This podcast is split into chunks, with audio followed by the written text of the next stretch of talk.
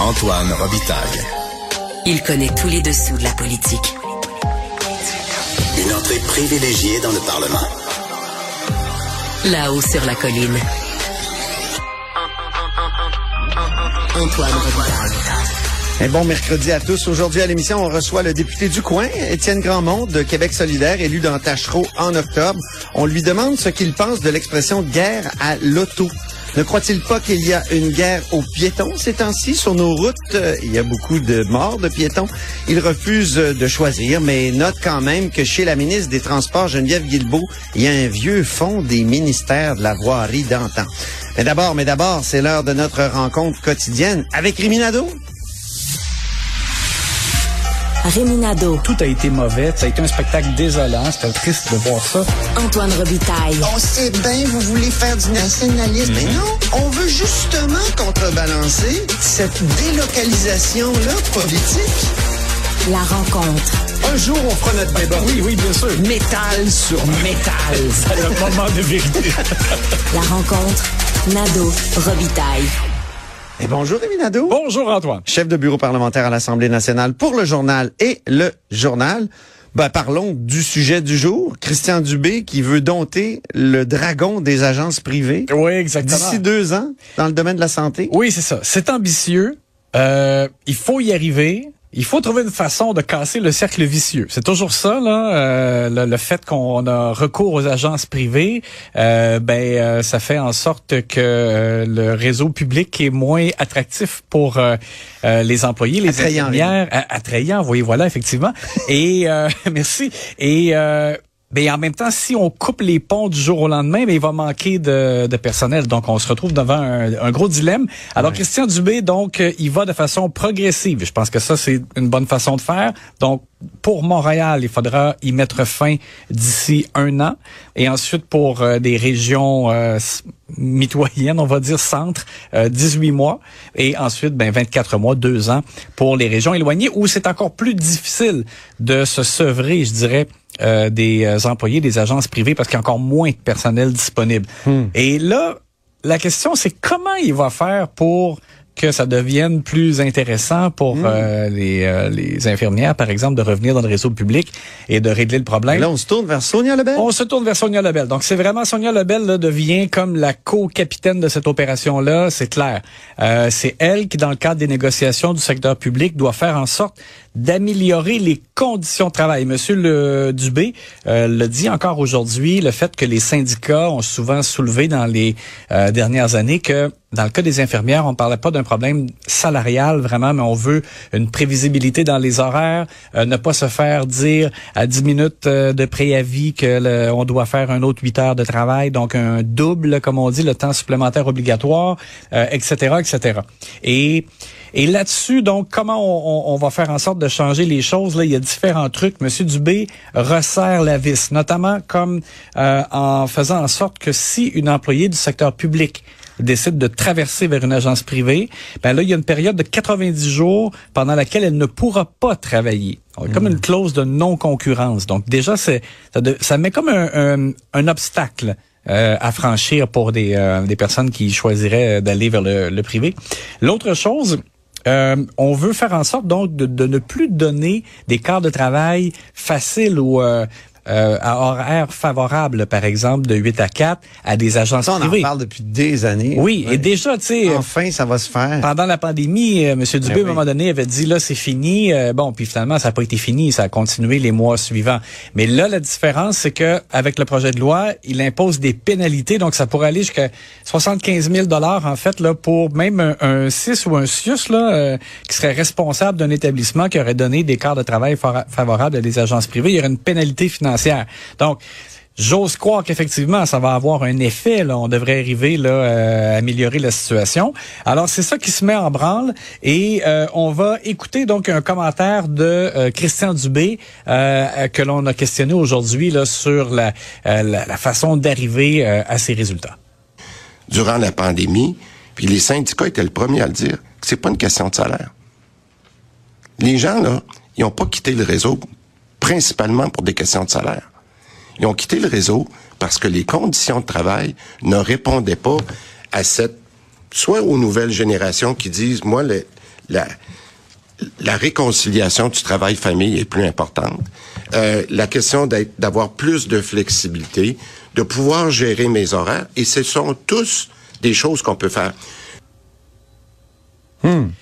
Et on voit aussi, euh, ben c'est pas c'est pas d'aujourd'hui là, on a vu un changement dans les derniers mois, mais euh, tu te rappelles qu'à un moment donné, l'obsession c'était de, de faire rentrer des infirmières à temps plein, ça prenait davantage d'infirmières à temps plein. Ouais. Et là, M. Dubé, tu vois qu'il a compris que il y en a beaucoup pour qui c'est important d'avoir le choix et d'avoir la possibilité, par exemple, de travailler trois jours par semaine. Ou euh, alors, euh, Mon impression, là, c'est qu'on a mis dans cette loi-là le, le fruit de des mois de, de réflexion puis de critique des agences.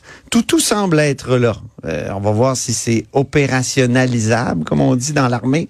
Euh, je suis pas sûr, mais euh, au moins, c'est vraiment une, une- une loi qui, qui, qui traduit tout, tout, tout ce débat-là qui s'est tenu dans les dernières années. Oui, les, puis les attentes qu'on avait et euh, André Fortin, euh, le porte-parole libéral d'ailleurs, euh, a dit qu'il appuyait l'objectif là, du projet de loi. On a on a senti euh, une, une ouverture là, euh, on dirait une chance au coureur là, et, Ah. et évidemment on verra par la suite dans l'étude euh, détaillée comment euh, tout ça va évoluer.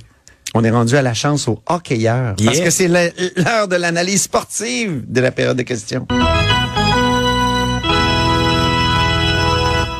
On commence par la contre-attaque du jour. Oui, j'ai bien aimé donc euh, Paul Saint-Pierre Plamondon euh, qui euh, a vraiment eu une réponse du tac au tac très intéressante. François Legault cherche un peu à faire de l'ironie, euh, à tourner au ridicule en fait là la, la- la proposition du Parti québécois de faire l'indépendance. Monsieur Legault dit oui, mais là c'est pas payant de le faire présentement. Le Québec euh, aurait 10 milliards de moins euh, si on était, euh, si on devenait indépendant du jour au lendemain. Là, lui, Monsieur Legault euh, prétend que quand on, on- on fait la différence entre ce que l'on verse, par exemple, en impôts fédéral et ce qu'on reçoit en transfert de toutes sortes, ben, il y aurait un trou de 10 milliards.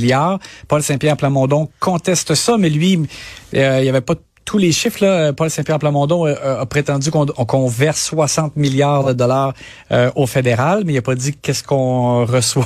Donc, c'est à voir. Mais Paul Saint-Pierre Plamondon a dit que le 11 mars prochain, c'est le congrès du Parti québécois, en fait, à Sherbrooke, et que c'est là que le Parti québécois va dévoiler le- la mise à jour de... des François Legault s'est amusé sur le 11 mars. Il a dit Jean Ouais. Euh, Oui, c'est ça exactement. dans le calendrier, cette Alors, date. C'est là qu'on va dévoiler. Contre côté- les dodos. C'est ça, c'est là qu'on va dévoiler du côté du PQ les finances d'un Québec souverain là, de l'an 1, mise à jour. Et euh, François C'est nul autre que François Legault qui l'avait fait il y a 20 ans. dans le passé, Ben exact. oui. Alors François Legault a dit... Jacques Parizeau s'était essayé aussi dans les années 70.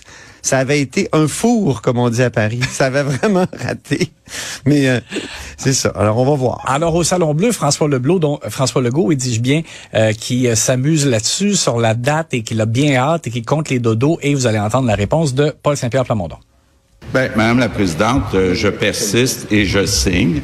Oui, le Québec, les Québécois envoient de l'argent à Ottawa, mais les chiffres sont très clairs. On reçoit 10 milliards de plus que ce qu'on envoie à Ottawa. Donc, j'ai hâte de voir. 11 avril, retenez cette date.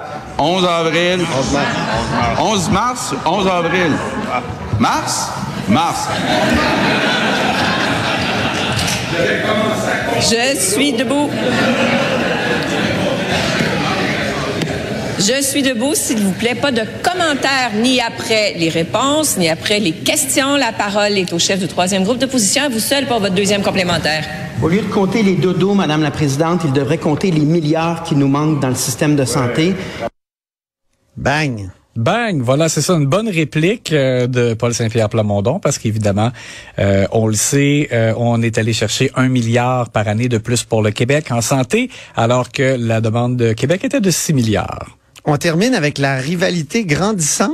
C'est Oui. comme Québec-Montréal. Oui, oui c'est ça exactement. Excellent documentaire en passant de Régent Tremblay euh, sur Ça, vrai. oui, c'est Faut ça. l'écouter. Québec Hein? Ah, j'ai adoré euh, ça. En huit épisodes, je te dis.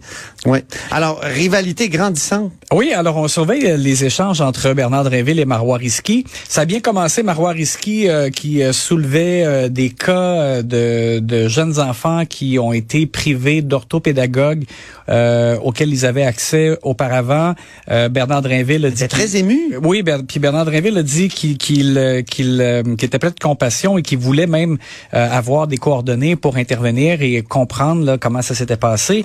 Euh, donc ça, ça s'était bien passé, ce, ce bout-là. Puis là, Madame Risky, avec Elisabeth Press aussi, euh, en alternance, là, soulevait d'autres cas. Et euh, Bernard Drinville, à un moment donné, euh, aurait euh, augmenté euh, un peu euh, la pression euh, euh, à propos euh, des libéraux qui devraient s'excuser en raison des compressions qu'il y avait eu dans le milieu de l'éducation dans le passé. Il faisait référence à Carlos Letao, Ben oui. qui a fait un mea culpa. Et, euh, Marois Risky qui avait réclamé des excuses oui, aussi en c'est ça. 2018. En arrivant, Ben euh, oui.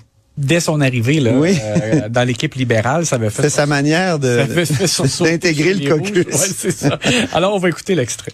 D'ailleurs, j'attends toujours, Madame la Présidente, les excuses soit de la députée de Darcy McGee, soit de la députée de Saint-Laurent pour les coupures en matière d'éducation. Monsieur Laitao, votre ancien ministre des Finances, a dit qu'il était allé beaucoup trop loin, qu'il avait contribué au départ des enseignants et autres spécialistes du domaine scolaire. Alors, s'il vous plaît, Deuxième complémentaire, la députée. S'il vous plaît, pas de commentaires après les réponses. La deuxième complémentaire, la députée de Saint-Laurent. On demeure respectueux les uns avec les autres. C'est une bonne guerre de faire de la politique. Moi, je suis venue faire des politiques, si vous voyez la nuance. Et, et du côté euh, du gouvernement, il y a des élus là qui euh, roulaient des yeux en voulant dire, hey, ça, s'il y en a une aussi qui fait des fois un peu des spectacles, c'est euh, Marois Risky au Salon Bleu. Alors, Mais euh, l'argumentaire du gouvernement me fait tellement penser à Jean Charest. oui, Hein? On se souvient, Jean Charest, qui demandait à Mme Marois de s'excuser pour les coupes le, oui, budgétaires en santé, puis euh, aussi qui Les disait que, aux souverainistes, qui disait aux souverainistes qu'on recevait beaucoup d'argent d'Ottawa. oui, oui. Alors là- Hey, euh, euh, CAC et PLQ, ça se ressemble C'est arrivé tellement souvent que M. Charest rappelait le fait que Lucien oui. Bouchard avait envoyé des gens à la retraite, le PQ, puis bon, tout ça. La dernière fois que c'est arrivé, c'est Philippe Couillard. Je pense en 2018, juste avant de perdre le pouvoir. Ouais. J'en revenais pas. On était à, à Oui. plusieurs années plus tard. Et puis juste Oui. quelques secondes, un mot. Euh, pourquoi Gabriel Nadeau-Dubois n'est pas là? Parce que tu as remarqué, euh, Oui. c'est Manon Massé cette semaine qui... euh, qui On m'a dit que c'était des questions familiales. ben voilà, c'est ça. En tant que père euh, de jeunes enfants, tu sais comment c'est, les virus des jeunes enfants? Oh. Alors, euh, il est un peu sur la touche et c'est pour ça euh, que c'est Manon Massé qui, euh, qui est allé euh, au front cette Merci semaine pour beaucoup, poser... les- Rémi Nadeau. Puis demain, jeudi, j'espère qu'on aura quelques, comment dire, primeurs de pouces en bas et de pouces en haut. Euh, merci donc, chef de bureau parlementaire à l'Assemblée nationale pour le journal et le journal. À demain. À demain.